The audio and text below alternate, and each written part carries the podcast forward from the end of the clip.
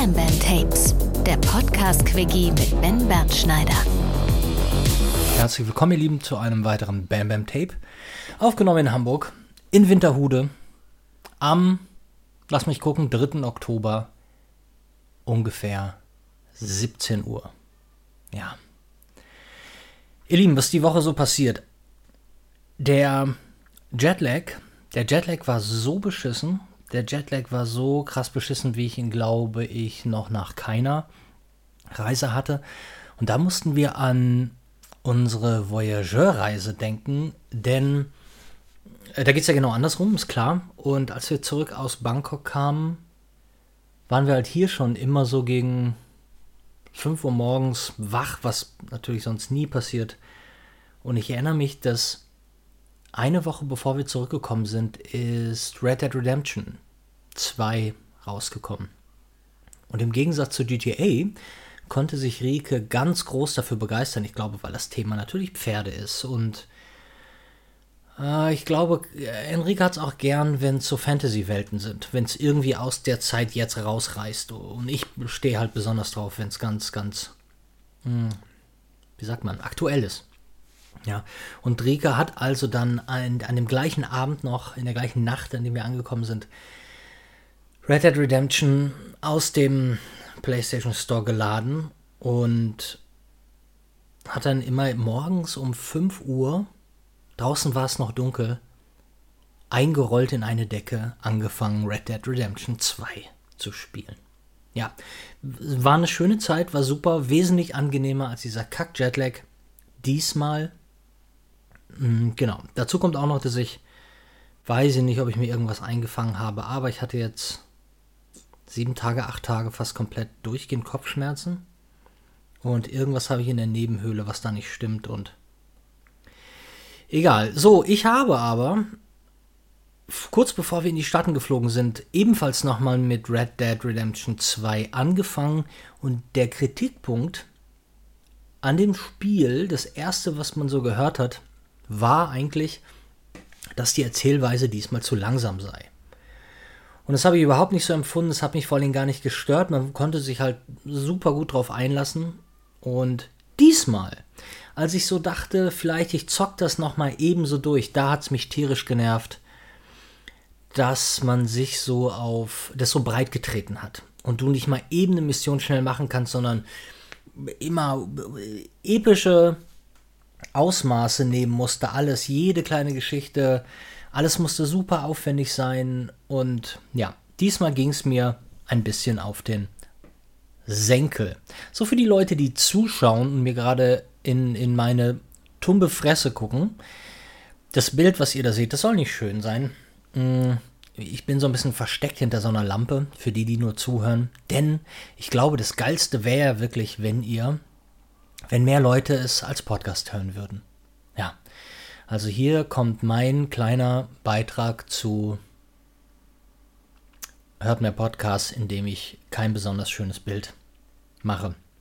Wir haben das letzte Mal nicht über den CT-Scanner geredet, über den wir lange vor der Reise geredet haben. Wir hatten Angst vor diesem CT-Scanner, der in LA steht und generell, glaube ich, an 39, 29 Flughäfen in den Staaten, der gerade in München getestet wird. Und wir wussten bereits nach ein bisschen Forschung von Kodak selbst, dass schon bei dem ersten Scan dieser Scanner dir deine Bilder zerbumsen kann, auch wenn dein Film unter 400 ISO ist. Ja, also Angst vor diesem Scanner und obwohl die Leute da extrem gut geschult sind, die sehen analogen Film, die wissen das und wenn die den sehen, sagen die, sag mal, sollen wir das mal handchecken. Das machen die. Ja. Und ich stand also da in dieser Schlange und habe mir gedacht, boah, ich suche mir jetzt die Schlange aus, die den CT-Scanner nicht hat. Und das war nicht besonders schwer, denn ich habe den CT-Scanner gar nicht gefunden. So, und jetzt natürlich die Frage, ist der CT-Scanner oder sind die CT-Scanner, falls es mehrere sind, überhaupt in Terminal B? B, Terminal B ist der International, äh, ist International Gateway zu fast allen internationalen Flügen nach Übersee. Ja. aber ich meine, der muss da sein. Ich habe ihn nur nicht gesehen. Und deshalb hatten wir kein Problem. Ja. Und das ist ganz normal alles bei mir im Handgepäck gelandet. Mm. Und ja, wie immer, gar kein Problem. Kein bisschen. Gar kein bisschen. So, eine Sache wollte ich euch noch unbedingt äh, zeigen, beziehungsweise ich wollte eigentlich bei der letzten Folge mit euch darüber reden, denn jetzt habt ihr das Bild ja schon gesehen. Dieses super prätentiöse Schwarz-Weiß-Bild, ja, was ihr hier bei YouTube und auch, stimmt, die den Podcast hören, hören es gar nicht. Ähm, da müssen wir noch mal, da müssen wir noch mal gucken.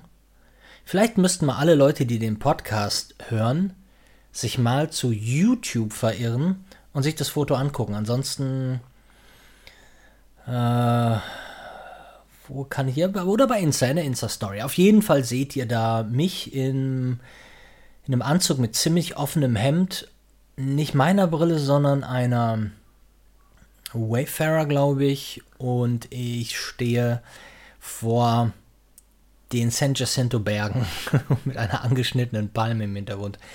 Und es sollte das ein super, super geil prätentiöses Bild werden für meinen Buchrücken. Ja, das wollte ich extra genau so haben, bisschen 80er. Und ich habe dieses Bild, was ihr da seht, es war, es waren, es habe ich in Palm Springs gemacht, so, und es waren 46 Grad im Schatten und ich stand ja da in der Sonne und da das nicht ging in einem Anzug, habe ich auf dem Bild, was ihr da seht, ich habe auch nur das Sakko und das Hemd an. Äh, weiter nach unten habe ich Schwimmshorts an und war barfuß. Ja, das, anders, anders konnte man dieses Sakko nicht tragen. Also ich habe keinen Anzug an. Und ja, aber prätentiöses Bild hat geklappt und wichtig für so ein prätentiöses, also ähm, generell für fast, würde ich immer sagen, jedes gute Porträt finde ich ja mh, hm, mit einer langen Brennweite zu schießen und ich hatte ja ein 135er dabei, courtesy of Alex Böttcher. Vielen, vielen Dank, Alex, an dieser Stelle nochmal, dass ich mir das 135er 2.8er leihen durfte. Und ich muss sagen, leck mich am Arsch. Was für ein geiles Objektiv. Viele, viele Bilder damit gemacht, sauscharf. Im Gegensatz zu meiner alten Nikon-Linse, ich glaube, das ist ein Zoom, weiß ich gar nicht, 35 bis 135, kann das sein? Ja, ich glaube, so eins der ganz alten Sorte, das ist überhaupt nicht so scharf. Und, aber auch keine unangenehme Schärfe. Also ein schönes, eine schöne Leica-Optik wie ich finde, sauschwer zwar und vor allen Dingen ist an dieser Optik auch so ein, ein extra Okular, damit man auch sieht, was man da fotografiert, weil ansonsten wäre man mit einer Messucher-Kamera wie der M6 äh, ziemlich aufgeschmissen. Ja. Ähm, finde ich aber geil, würde ich gerne haben. Er hat nur 200 Euro dafür gezahlt in irgendeinem Forum, äh, glaube ich. Und ähm, ja, also geil. Und ich habe mir also irgendwann mal vorgenommen, auch mal nach dieser Optik zu suchen. Wer gerne mal Beispiele sehen möchte oder was auch immer, kann sich immer bei mir melden. Und ansonsten erscheinen ja regelmäßig Prints bei mir im Shop. Und da wird auch das ein oder andere Foto dabei sein, welches mit dem 135er geschossen wurde. Da bin ich mir ziemlich sicher. Nochmal ganz kurz zurück zu den letzten Reisetagen. Es war also so heiß mit 46, 48 Grad in der Sonne weit über 50, dass man von der Kälte wirklich träumte. Also es war so, immer wenn man reingegangen ist, äh, fing der Kopf wieder so ganz langsam an zu äh, funktionieren bei, weiß nicht, gefühlten 8 Grad im Zimmer.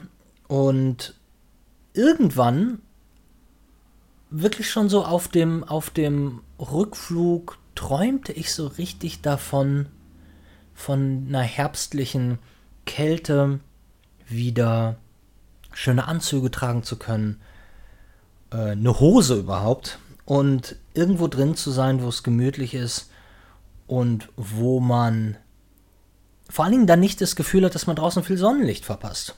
Ja, das Problem ist ja auch nochmal, man will nicht, wenn es zu heiß ist, nicht drin rumhängen, weil es draußen schön hell ist und, und, und toll und wunderbar. Und wenn es aber draußen ein bisschen rainy ist, so wie es in Hamburg ja eigentlich immer ist und grau und äh, eigentlich scheiße, ah, dann ähm, ist es überhaupt nicht schlimm, wenn man irgendwo drin ist. Und das ist auch die Zeit, wo wir wieder die schönen, gut angezogenen Reisen unternehmen, wie nach Paris, nach Rom, nach London. Und ja. Und warum, ähm, kann ich auch beantworten, denn man braucht ja nur durch die Londoner Innenstadt zu gehen. Die Leute sind einfach gut angezogen. Die meisten Leute haben einen schönen Anzug an. In Rom sind die alten Herren 80, 1,20 Meter groß, gebrechlich und haben trotzdem äh, 1A-Stilverständnis. Äh, die Frauen bis ins hohe Alter sehr, sehr schön angezogen. Und Paris brauchen wir nicht drüber zu reden. Hm, egal ob Jugendkultur, ich rede auch gar nicht von Anzügen. Man kann ja auch sehr gut angezogen sein mit ähm, zeitgenössischem Jugendshit. So. Und das sind sie in Paris. Eigentlich immer. Und ja, und wenn das so kälter wird draußen und man so anfängt, solche Sachen zu planen und so guckt, okay, wie fügt sich das irgendwie mit Raw und vielleicht mit einem weiteren Teil Voyageur, hm, man will ja seine Zeit auch nicht verschwenden, dann legt sich bei mir immer direkt so ein, so ein Hebel um. Und dann, dann wird alles leiser. Man umgibt sich mehr mit Leuten, die sehr soft-spoken sind. Und es beruhigt mich total. Und ich habe gemerkt, also eigentlich, ich meine auch, je älter ich wurde, desto mehr weiß ich, na, weiß ich die Ruhe zu schätzen. Und deshalb, ja, sehr schön. Und so viel dazu. Deshalb freue ich mich auch wirklich auf alles, was jetzt kommt ein Herbst und Winter und die Interessen verschieben sich natürlich auch wieder, nachdem man jetzt genug Sommer hatte. Hm, schöne Mäntel. Ich kann meinen Burberry Trenchcoat mal wieder auspacken und so. Also ich freue mich darauf und finde das irgendwie ganz geil. Und deshalb haben wir auch gerade vor, ich würde sagen, vor einer Stunde habe ich in unserem Discord-Channel noch eine Rubrik Stil eingerichtet wo wir über Schuhe, Accessoires, Brillen, Uhren, über all diese schönen Dinge reden und jeder auch sein Outfit of the Day posten kann.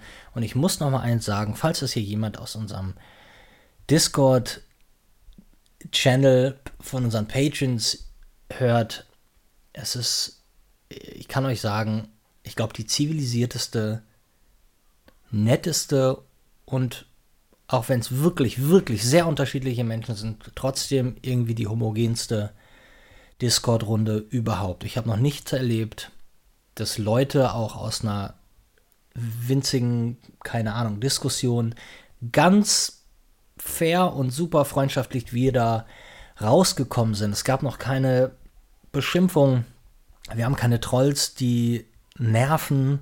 Also es ist wirklich, wirklich, wirklich schön. Also ich mache nicht nur Werbung für unseren Discord-Channel, ich sage es auch den Leuten, die in unserem Discord-Channel sind. Das ist dank euch ein sehr, sehr angenehmer Ort. Ja, so viel dazu und freue mich auch natürlich auf eure Klamotten, auf eure Stile und die, die sich noch nicht getraut haben, in der letzten Stunde dort irgendwas zu posten oder nachzulesen etc egal welchen Stil ihr habt. Und wenn ihr Kartoffelsäcke tragt, dann zeigt uns die Kartoffelsäcke der Saison. Ich würde mich freuen. Ähm, und ja, Thema Kartoffelsack. Boah, endlich habe ich, ich habe es mir immer es aufgespart, weil ich hatte Corona zu der Zeit, als Top Gun gerade im Kino lief. Danach fühlte ich mich noch scheiße, dann war es in einem Kackkino und wir haben die Zeit nicht gefunden. Und irgendwie habe ich dann gesagt, weißt du was? Ich weiß doch, dass bei Top Gun wahrscheinlich die Tränen fließen, weil einfach so viel Nostalgie und so viel äh, Gefühle da noch dranhängen, dass ich wahrscheinlich auch äh, ein äh, Tränchen verdrücken werde und dachte mir, das gucke ich zu Hause. Ja, und dann haben Rico und ich natürlich Top Gun geguckt und wie, wie es auch kam, man könnte, man, vor der Anfangsmelodie hätte man ja schon anfangen können äh, zu heulen. Und ne, generell ähm, brauchen wir gar nicht drüber zu reden. Ich glaube, äh, die meisten Leute unisono war es äh, für alle, die an dem ersten Teil hängen, war es ein sehr schöner und würdiger zweiter Teil. Äh, ein bisschen vorsichtiger. Mm, ich finde, dass er respektvoll mit vielen Dingen umgegangen ist. Mit vielen wichtigen Dingen und dass die unvergessene Tom Cruise und Kelly McGillis Bettszene mit dem großen Spuckfaden äh, zwischen beiden Mündern, dass nicht versucht wurde, wir in dem gleichen Haus, ja, geben wir dem Ganzen also noch eine Sexszene, sondern wir überspringen das und lassen den 60-jährigen Mann da jetzt nicht auch noch wild ähm, Matratzensport treiben. Und das fand ich alles sehr gut, das wäre sei geil. Es ist, ich hoffe, also ich spoilere nicht. Also, nee, was ist denn das auch für ein Spoiler? Und wer es jetzt noch nicht gesehen hat, Okay, Moment, also Achtung, Spoiler für Technikfreaks. Jetzt abschalten oder nicht hinhören. Am Ende taucht noch mal eine F14 auf, eine Tomcat. Ja. Und das war so ein bisschen schön. Ja. Das war so ein bisschen schön. Und davon gibt es viele Momente. Und jetzt haltet euch fest, mich hat etwas gestört. Und zwar äh, mir fehlte Korn. Weil jetzt gerade ist es wieder so, dass viele, viele Filme, die auf Film gedreht werden, und wenn man sich einfach nur einen alten Film anguckt, gerade die neu abgetastet wurden in 4K, das sieht einfach 10.000 Mal geiler aus. Kann sich jeder gehackt legen mit seiner 8K. Ähm, womit auch immer, äh, ob mit einer ob man eine 8K Alexa, ob es eine gibt, weiß ich gar nicht, äh, mit einer Ari oder mit einer Red gefilmt. Ja, ja, das ist alles okay, aber wenn, wenn gerade noch so ein bisschen Nostalgie mit reinspielt und man irgendwie das Gefühl hat, okay, Big Production, ein bisschen Korn hätte ich gerne gesehen und ich hätte es auch einfach nachher draufgelegt, weiß der Geier, mir egal. Aber man konnte natürlich sehen, dass für die IMAX-Kinos und so, es war halt schon, teilweise war es sehr scharf und da hat es wieder ein bisschen genervt. Ich habe nicht geguckt, womit es gedreht wurde. Ich weiß aber, dass es in 8K gedreht wurde und dass äh, extra Kameras auch dafür gebaut wurden. Ob es Panavision war, ob es ähm, Ari war. Ich weiß, ich weiß es ehrlich gesagt nicht, aber ich weiß, dass man den Body von der Linse getrennt hat, damit die in dieser F16, ähm, F18 ja, ähm, besser drehen können und so. Ja. Aber alle richtigen Knöpfe gedrückt, uh, all the right buttons fand ich, fand ich wirklich, wirklich gut. Und ich glaube einfach, das, was ich meine mit dem, dass es vielleicht so ein bisschen uptight war und so ein bisschen äh, steriler rüberkam, ist, dass man sich heutzutage einfach nichts mehr traut und nichts mehr trauen kann, gerade bei solchen Dimensionen. Und dass da also es wird nichts mehr so aus dem Ärmel geschüttelt in der Hoffnung, dass es geil wird und man einen Treffer landet, so wie es bei Top Gun 1 hundertprozentig war. Jetzt ist es einfach so, okay, Leute, pass auf, das muss bei, ich glaube, 100 oder 150 Millionen allein an Promo, die in den Film gesteckt wurden. Da muss leider alles klappen und alle ersten schlechten Kritiken können vernichtend sein und ähm, ja, wir gehen keine neuen Wege. Bitte lass uns das so ordentlich wie möglich machen. Und irgendwie klar, ordentlich finde ich gut, aber auf der anderen Seite ist es halt jetzt kein mutiger Film ähm, geworden. So, ich hatte letztens erzählt bei Insta, dass ich eine Scanpause mache, weil alles nur noch gleich aussieht und ich nicht mehr genau. Boah, irgendwie mir fehlte da so ein bisschen der Antrieb, um zu sagen, das ist ein geiles Bild, bah, ich muss das kennen, sondern eher so, boah, komm, haben wir schon, haben wir schon. So, und jetzt muss ich sagen, ich bin fertig. Ich warte noch auf. Es wird sehr dunkel, ne? Ich warte noch auf 4 C41 Kleinbild. Ich warte auf zwei Rollfilme Dia und auf drei Dia-Filme ebenfalls Kleinbild. Das ist das, was noch aussteht. Das ist alles Farbe, aber alles, was ich an Schwarz-Weiß fotografiert habe, ist von mir entwickelt worden, ist von mir gescannt worden und äh, das meiste für gut befunden. Und deshalb, ähm, ja, und ich muss das jetzt einmal, ich muss das jetzt einmal ein bisschen ruhen lassen und tauche jetzt mal wieder in die Buchgeschichte ein und ich habe gestern, heute, wann sind wir denn, wann hören wir denn? Mittwoch? Nee. Dann habe ich vorgestern bereits die Synopsen für alle Short Stories aus Diamanten gepostet. Und ich würde die nächstes Mal, wenn wir uns das nächste Mal sprechen, würde ich gerne mit euch, würde ich euch gerne nochmal einen Satz zu jeder Geschichte sagen. In der, Hoffnung, in der Hoffnung, dass es irgendwem da draußen vielleicht ein bisschen Vorfreude bescheren könnte oder jemand dazu animiert, zu lesen, aber ich merke schon, ganz viele Leute fragen, wird es als Hörbuch geben? Wird es als Hörbuch geben? Ja, äh, wird es als Hörbuch geben. Und finde ich auch nicht schlimm, dann macht ihr eben Hörbuch. Aber ich ähm, kann die Leute sehr gut verstehen, die sagen, nein, nein, nein, nein, ich möchte gerne was in der Hand haben, ich möchte es gerne lesen, ich möchte das nicht äh, auf den Ohren haben müssen. Denn für mich, also jetzt als Vergleich, den Vergleich, der der stellt sich gar nicht, das gibt es nicht. Es gibt was zum Hören, das ist sowas wie Henrike drei Fragezeichen hört, um einzuschlafen, das verstehe ich, das ist dann dafür da. Ich verstehe total gut, wenn Leute Podcasts und, und Hörbücher auf langen Fahrten und so hören, aber es gibt irgendwas, was mir ein ganz anderes Gefühl gibt, und zwar wenn ich lese und die Stille habe, um mir das alles, das alles in Bilder umzusetzen. Äh, ich setze andere Bilder um, wenn ich es höre. Nicht schlechter, nicht besser, aber es ist anders. Und deshalb habe ich ja auch, äh, wir haben letztes Mal darüber gesprochen, von Brad Easton Ellis, The Shards, habe ich mir das, das wurde ja bereits schon als Hörbuch quasi eingelesen, als Podcast, als 27-teiliger Podcast, habe ich mir extra nicht angehört, weil ich möchte gerne das Leseerlebnis haben. Und ich kann es gut verstehen, wenn Leute sich darauf freuen. Ähm, ich wollte dazu auch nochmal sagen, dass ich die Info bekommen habe von Kiepenheuer und Wietsch von Kiwi, vom Kiwi Verlag, dass am 17.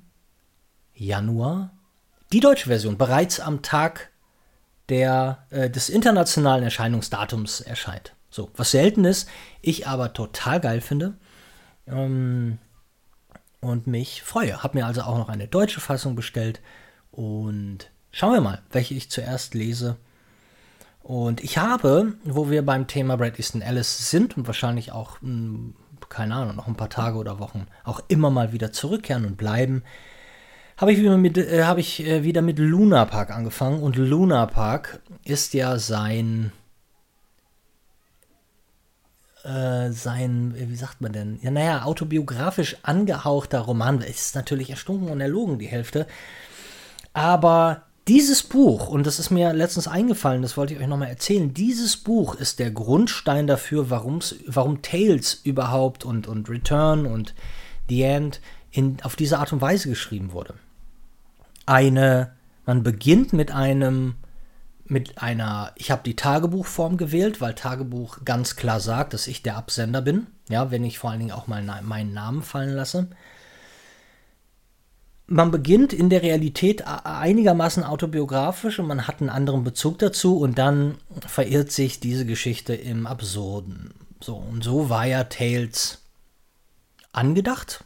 So wurde es dann gemacht. Return, also die ganze Reihe ist ja so, ist in Tagebuchform, wer die Bücher nicht kennt. Und Luna Park von Brad Easton Ellis war der Auslöser dafür. Luna Park zu 80% und zu 20% war es der romantische Egoist von Frédéric Becbédé. Ähm, es gibt ein paar unter euch, die Frédéric Becbédé gesagt haben. Also ich ich habe es mal hier bei YouTube gehört, dann habe ich es mal da gehört. Das ist nicht korrekt. Der gute Mann, auch wenn er sich Bikebäder ähm, schreibt, ja, der 3990, äh, französische Kultautor, mh, hm, der gute Mann heißt mit Nachnamen Big BD.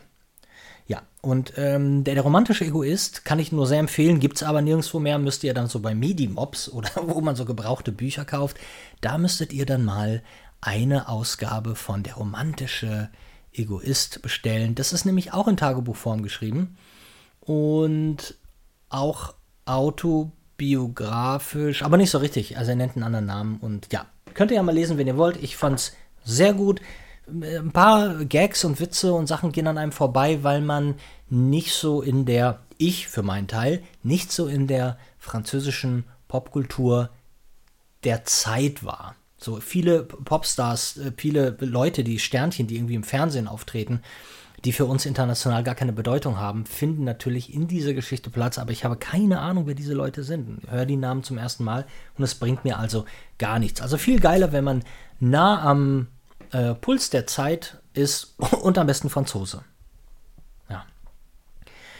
Dann wollte ich, ach ja, genau, eine Sache noch, wo wir gerade bei Tales sind und so. Äh, immer äh, mal wieder fragen Menschen, mit welcher Schreibmaschine ich denn diese Bücher geschrieben habe. Und egal, ob, ähm, also Tales habe ich noch mit einer Olympia Modell Monika geschrieben, aber alles danach war mit einer Olympia Splendid 66. Und die Olympia Splendid 66 ist eine wunder, wunder, wunderschöne Reise-Schreibmaschine von Olympia aus den 60ern.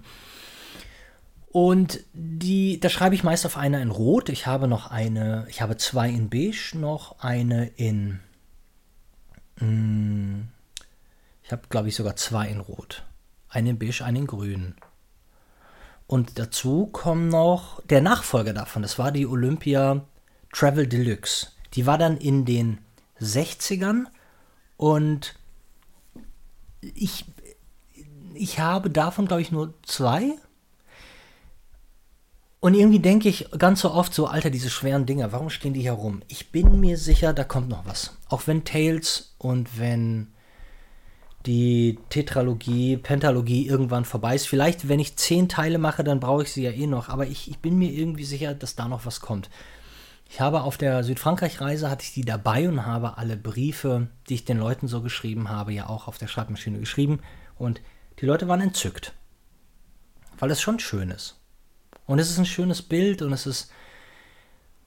Wo soll man anfangen? Es ist grafisch schön, es ist mehr Arbeit, es ist mehr Mühe und ähm, zeigt demjenigen auch, dass es einem, dass derjenige einem wichtig ist und man den Gruß, den man da formuliert, auch ernst meint. Ja, deshalb fand ich, ähm, fand ich das nochmal wichtig, euch zu sagen, welche, weil ich dann deswegen öfters gefragt werde, sag mal, ich will mir eine kaufen, so. Ich kann nur sagen, dass die Olympia Splendid 66 und auch die 33, wenn ihr euch fragt, wo der Unterschied ist, die 33 hat ein halb so großes Schriftbild. Wir gehen jetzt mal von 66 mm und 33 mm aus, was die Groß Buchstabengröße angeht. Anders kann ich es mir nicht erklären. Äh, oder nö, die Franzosen haben doch metrisches System. Ja, nee, ich denke mal, es wird um Millimeter gehen und die Travel Deluxe ist auch, glaube ich, so eher wie die Splendid 66. Hat ein leicht anderes Schriftbild, aber nicht groß unterschiedlich. Also ich könnte die wahrscheinlich auch nicht auseinanderhalten, wenn ich nicht drauf achte. Ja, und finde beide ganz wunderbar und ich habe so immer ungefähr 50 Euro bei eBay pro Maschine ausgegeben. Also ich kann das nur äh, wie sagt man denn, zu supporten. Ich kann das nur unterstützen und euch äh, bekräftigen, äh, sich eine Reiseschreibmaschine zu kaufen, wenn er denn möchte und das auch schön findet. Also ich finde es toll. Ja. Ach so, genau. Was gab es denn noch? Ich habe, äh, dass wir nochmal, letztes Mal haben wir über Computerspiele gesprochen. Ein paar Leute haben sich auch gemeldet wegen, äh, wir haben über Return to Monkey Island gesprochen. Und ich wollte nochmal sagen, worauf ich gerade so ein bisschen warte. Also das Ding ist, dass ich, ich warte auf den Hitman Freelance Mode. Das ist das eine, das wurde jetzt schon seit März verschoben. Dann warte ich ehrlich gesagt nur auf Call of Duty im November. Nee, äh, Oktober schon, ne? Ja, auf äh, Modern Warfare 2, also der das zweite Mal Modern Warfare 2, nachdem es ja ein Revamp gab. Und natürlich freue ich mich auch auf das James Bond Projekt neben GTA 6. Das ist ja beides ungefähr so in der ähm, in, in, in weiter Ferne noch. Aber da die Herrschaften, die auch den Hitman Revamp gemacht haben, auch sich um das James Bond Game kümmern, freue ich mich da sehr drauf. Und natürlich für die Nintendo Switch der neue Zelda-Teil. Endlich nach vier Jahren. Ja, da freuen wir uns beide sehr drauf. Rike hat ein vollen Winter und äh, ein volles Frühjahr, weil ähm, Harry Potter, hier, wie heißt es denn? Ähm, äh, der Harry Potter PS5-Teil heißt Hogwarts. Ah, irgendwas mit Hogwarts. Ähm, Hogwarts Legacy oder so? Ja, ich glaube irgendwie sowas. Und dann den Zelda-Teil. Henrike spielt auch Call of Duty. Man glaubt es kaum. Ja, also es gibt eine Menge zu tun, genau. Und ein neuer Assassin's Creed-Teil im Februar, glaube ich, soweit ich informiert bin, der im Iran ähm, spielt, wenn mich nicht alles täuscht, also in Persien. Ja, auf jeden Fall äh, geil, gibt eine Menge zu tun und große, große, große Freude. Und ich hoffe, dass Henrike die Zeit findet, diese Sachen alle zu, äh, zu spielen und durchzuballern. Und ich habe, als ich euch letzte Mal davon erzählte, dass ich ja so ein bisschen in dieses Valley-Thema mich reingekniet habe. Äh, also wer das letzte, äh, den letzten Podcast nicht gehört hat, es geht um das San Fernando Valley in LA und es geht darum, dass viele, viele Filme wie äh, Licorice Pizza und auch das Leben von Bret Easton Ellis, darum ging es eigentlich und das E.T. und so viele Filme da gespielt haben, da gedreht wurden, weil es einfach immer das perfekte Suburbia Vorort, äh, der Vorort-Mikrokosmos war. Und in den 80ern noch mehr so Sachen, Sachen groß waren wie zum Beispiel in der Mall rumzuhängen. Ja? Die Mall, die dort äh, Sherman Oaks Galleria heißt, war der Ort für unzählige 80er Jahre Kracher und auch ähm, Fast Times at Richmond High mit Sean Penn, der hier auf Deutsch ganz furchtbar heißt. Der Film heißt allen Ernstes Ich glaube, ich stehe im Wald. Ja, ein großartiger, großartiger Coming-of-Age-Film und nicht wegzudenken aus unserer 80er Popkultur und der spielt auch in der Sherman Oaks Galleria und Stranger Things, ich meine, ganz wichtig, wie man konnte keine 80er Jahre Sache erzählen, ohne in einer Mall rumzuhängen. Und das ist ja, geil und wenn man dann zurück überlegt, also ich 86 in Brasilien, wir hatten ein, da, da war es ganz genauso. Die größte Belohnung war für uns, wenn uns ein Elternteil in die Mall gefahren hat und dann natürlich nie allein, sondern irgendwie zu dritt und dann wusstest du direkt, oh Gott, wir werden ähm, einen Spieleautomaten eine Stunde ballern, wir gehen zu McDonalds, wir gehen ins Kino, wenn wir in der Mall sind. Wir hängen da rum und diese Mall, ähm, ich versuche nochmal ein Foto zu finden, weil ich weiß, dass ich ein Foto hatte. Das ist ein 80er Jahre Ami-Paradebeispiel, was wir da in Brasilia hatten. Also wir reden von einem großen Springbrunnen in der Mitte. Wir reden von Kletterpflanzen, die überall in diese Mall hängen die, die Farben stimmten, alles war so hexagonal gebaut und richtig, richtig, richtig geil. Aber ich habe weder gerade den Namen auf dem Schirm von unserer Lieblingsmall, noch habe ich ein Foto zur Hand, womit ihr, liebe Podcast-Hörer, sowieso nichts anfangen könntet. Aber ich könnte es einmal kurz in die Kamera halten für die Leute, die sich diese Folge auf YouTube geben. Ja,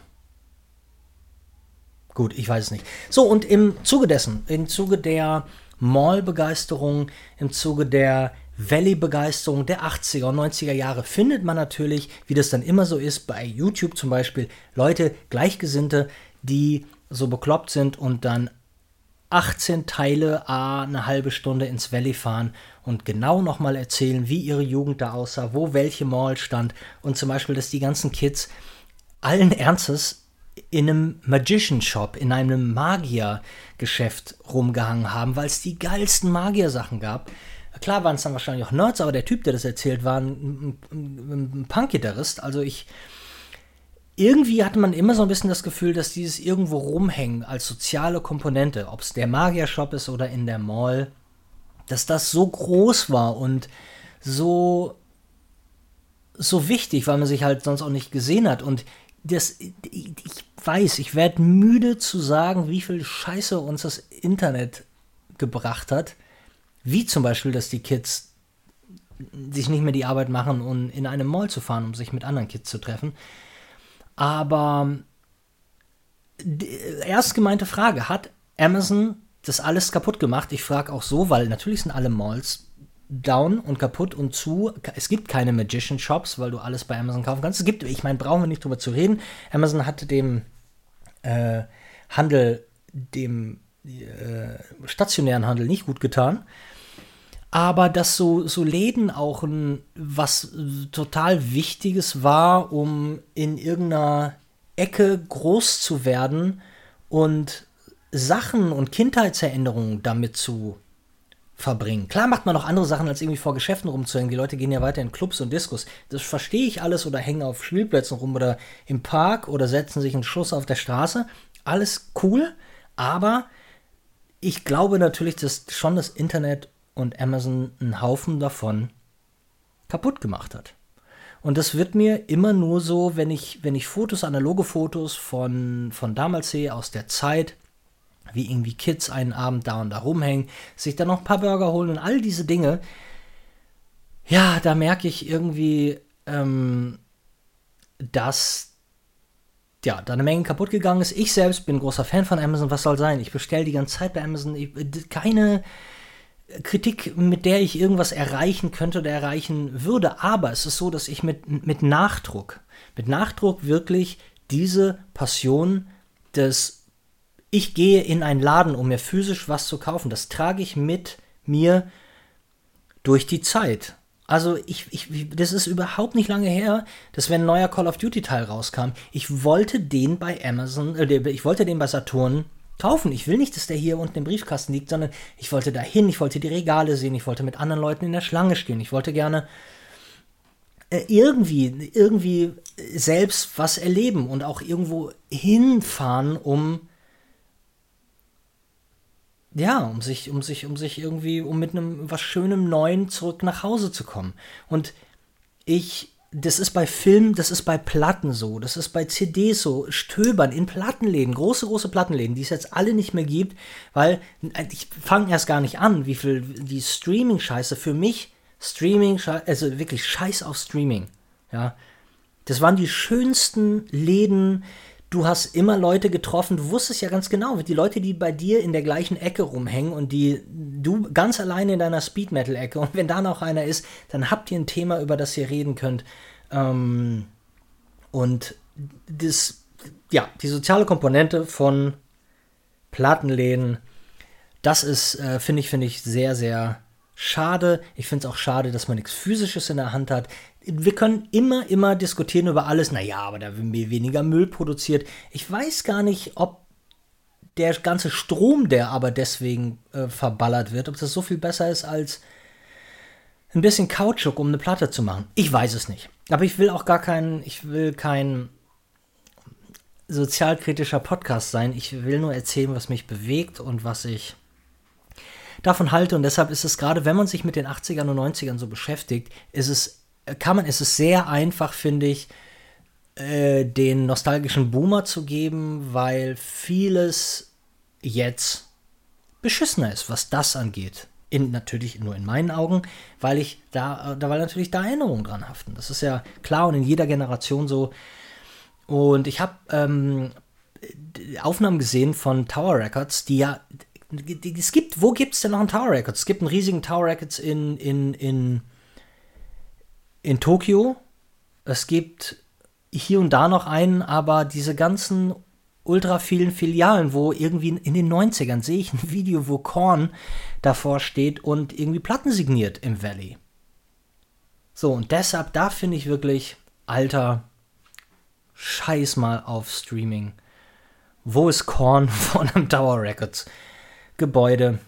Und signiert mir meine Platte, die ich mir gerade darin gekauft habe. So, und bei vielem, wo ich doch gerade irgendwie die ganze Zeit äh, aufs Internet schimpfe, muss ich aber immer auch was Nettes sagen und gerade, ach, da brauchen wir nicht drüber zu reden, wie es das Leben vereinfacht, aber ähm, wenn es darum geht, einen Gedanken und ein Demonstra Revolutionsgedanken, wie gerade alle Iranerinnen, äh, gegen ihr scheiß unterdrückendes Regime im Iran kämpfen, dass sich das jetzt hält und dass die ganze Welt mitmacht und unterstützt und den Leuten das Gefühl gibt, dass sie nicht alleine sind. Das haben wir dem Internet zu verdanken und deshalb, ich behalte meine, meine, meine, meine Kritik auch ne, ganz klar in so in diesem, in dieser Nische, in diesem Mikrobereich, mit dem ich mich gerade beschäftige. Und deshalb, ja, haltet mich nicht für internetsfremd, äh, ge ge gegnerisch. Ja, so, dann nochmal hier äh, zurück zu unserem zu unserem anderen Lieblingspopkulturellen Thema, das Streaming, was Filme angeht und Serien. Die Ringe, ja, Ringe der Macht. Wir haben, ihr wisst ja, wie es ist bei den Serien jetzt wie Ringe der Macht oder House of the Dragon, da kommt irgendwie eine Folge pro Woche raus und dann möchte man gerne spät einsteigen, weil man sich dran gewöhnt hat zu bingen. Ja, und man will weiter bingen. Und ich habe keinen Bock, eine Woche zu warten, dann weiß ich überhaupt nicht mehr, was passiert ist. Und deshalb haben wir ein bisschen gewartet und haben jetzt mal fünf Folgen oder sechs äh, Ringe der Macht geguckt. Und das ist, die, alles Fantasy ist nicht mein Ressort, das ist Enriques Ding, obwohl ich die Filme damals sehr geliebt habe. Äh, Herr der Ringe, die danach kamen, die fand ich eher scheiße und vor allen Dingen, was für eine unfassbare Frechheit. Ich weiß nicht, wer, äh, welche, äh, welches Mittelerde-Pferd ähm, Peter Jackson da vors Gesicht getreten hat, einen Film in mit, 108, mit 120 Bildern oder was zu drehen. Ähm, das sei, ich habe so, so eine Scheiße hat man ja noch nie gesehen. Der hat es im Kino dann allen Ernstes auch in, in, in, mit einer High Frame Rate irgendwie abgespielt und das sah alles aus wie aus Plastik wie eine Soap. Ganz, ganz furchtbar. Also der dümmste Gedanke, und ich verstehe das auch nicht, das muss doch irgendjemand gesehen haben. Ich, ich habe es nicht verstanden. Es war auf jeden Fall dumm. Und trotzdem wollten wir gucken, was geht ab mit ähm, äh, Ringe der Macht. Viele im Patreon in meinem, unserem Patreon-Discord-Account haben sich auch schon äh, darüber mokiert, dass sie es finden, dass bei ihnen ein bisschen billig aussieht. Das konnte ich noch nicht sehen. Ich äh, fand, dass es ehrlich gesagt ganz geil aussieht. Ich finde, vor allen Dingen finde ich, dass es erzählerisch eine ganz andere Nummer ist. Wirklich, wirklich, wirklich gut. Was ich nicht begriffen habe, ist in Folge 4, da gibt es einen Song. Ja, irgend so ein ähm, ähm, irgendein so Song, den sie halt singen, weil sie mit ihrem Track da die irgendwie äh, äh, irgendwelche Lande ver verlassen müssen, ob sie aus Mittelerde gerade abhauen. Ich weiß es ehrlich gesagt nicht. Aber sie singen halt einen Song. Und dieser Song ist äh, synchronisiert, der ist komplett auf Deutsch gesungen, aber äh, nicht mal so, okay, das passt schon, sondern der ist halt richtig, richtig ordentlich übersetzt. Also so richtig es muss sich reimen, es muss Sinn ergeben. Und da habe ich mich gefragt, leck mich am Arsch, wie ist das denn im Türkischen, im Rumänischen, im Ungarischen? Hat sich jetzt in jedem Land jemand hingesetzt und es übersetzt? Oder haben manche gesagt, nee, komm, äh, scheiß mal der Hund drauf, wir äh, lassen mal das Original. Also nur das kann ich mir so vorstellen, weil ich bin, ich war, äh, ja, ich war wirklich, wirklich schockt. So. Also positiv.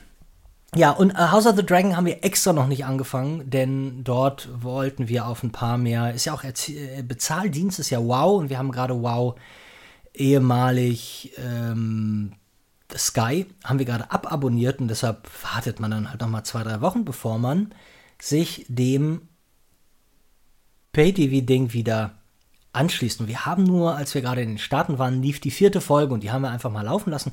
Sah aber auch sehr gut aus, mm, muss ich sagen. Obwohl ich nie so final der große ähm, Game of Thrones Fan war. Ich habe, glaube ich, die ersten beiden Staffeln gesehen, die ersten drei. Die letzte habe ich gesehen, hat mir sehr gut gefallen. Aber so richtig, so richtig drin, drin, drin ist Rike und Deshalb freut die sich auch am meisten auf House of the Dragon, hat auch lange gewartet. Und ja, so sieht das aus, ihr Lieben. So, und nochmal, wo, wo takten wir denn jetzt hier? 45 Minuten. 45 Minuten ist schön. Das ist ein, das ist das, was ich unter einem Quickie verstehe. Oder? Ja, finde ich toll. Ich glaube, 45 Minuten finde ich super. Also Stunde war letzte Mal. Vielleicht fällt mir noch irgendwas ein. Aber eigentlich das, was ich so top of my head gerade hatte, was in dieser Woche passiert ist, ich muss auch gestehen, es ist nicht viel passiert. Ich habe die ganze Zeit gescannt, ich habe weiter an Diamanten geschrieben.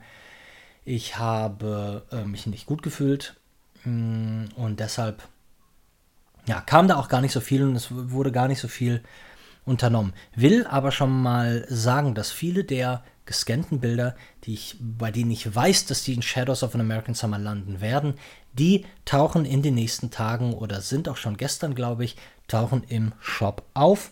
Wie immer, höchst limitiert. Drei Bilder nur oder höchstens mal 10, aber ansonsten gibt ganz viele nur Unikate. Deshalb guckt mal vorbei, wenn ihr interessiert seid und was Neues sehen wollt. Und gerade äh, viele sind irgendwie bei dem Prince auch bei mir auf dieser Amerika-Schiene stehen geblieben, interessieren sich überhaupt nicht für die Südfrankreich-Bilder. Und ja, den kann ich sagen, kommt doch mal rum und guckt euch gerne mal die neuen Prints an. Ja. Tja, ihr Lieben, ähm, ich habe, für den Fall, dass jemand gewünscht hat, dass ich schon hier mit jemandem rede, ich habe mich darum noch nicht gekümmert. Ich, mir ist vor allen Dingen auch kein Thema eingefallen, über das ich dann kein Streitgespräch führen muss. Und ich weiß nicht, ob ich jemanden kenne und finde, der so eklektisch über all diese Themen, über die wir gerade geredet haben, mit mir reden kann, reflektieren kann. Aber vielleicht doch, ich weiß es nicht. Hm, ich habe immer das Gefühl, dass die meisten Sachen, die Hälfte der Themen jemand so gar nicht interessiert und dann weiß er nicht, was er sagen soll und dann kann ich viel konzentrierter und viel besser euch ein bisschen was erzählen. Oh, oh da ist mir was runtergefallen. Äh, was erzählen und dann hat sich das. Ja, aber ich bin mir ziemlich sicher, wenn, wenn es ein Thema gibt, irgendwas Spannendes, vielleicht auch was gerade Aktuelles, wo jemand auf jeden Fall eine Meinung zu hat und einen Bezug zu hat, dass wir das dann auch mal mit einer anderen Person aufarbeiten. Ja, ihr Lieben, ich verabschiede mich von euch und möglicherweise, wenn, wenn die Folgen so kurz bleiben und mehr passiert, dann sehen wir bzw. hören wir uns auch eher zweimal die Woche. Ja, ich glaube, das ist gar nicht so eine schlechte Idee. Gut, ihr Lieben, habt's schön, habt eine schöne Restwoche und wir hören uns ganz bald. Ciao, ihr Lieben. Bam Bam Tapes, der Podcast-Quickie mit Ben Bernschneider.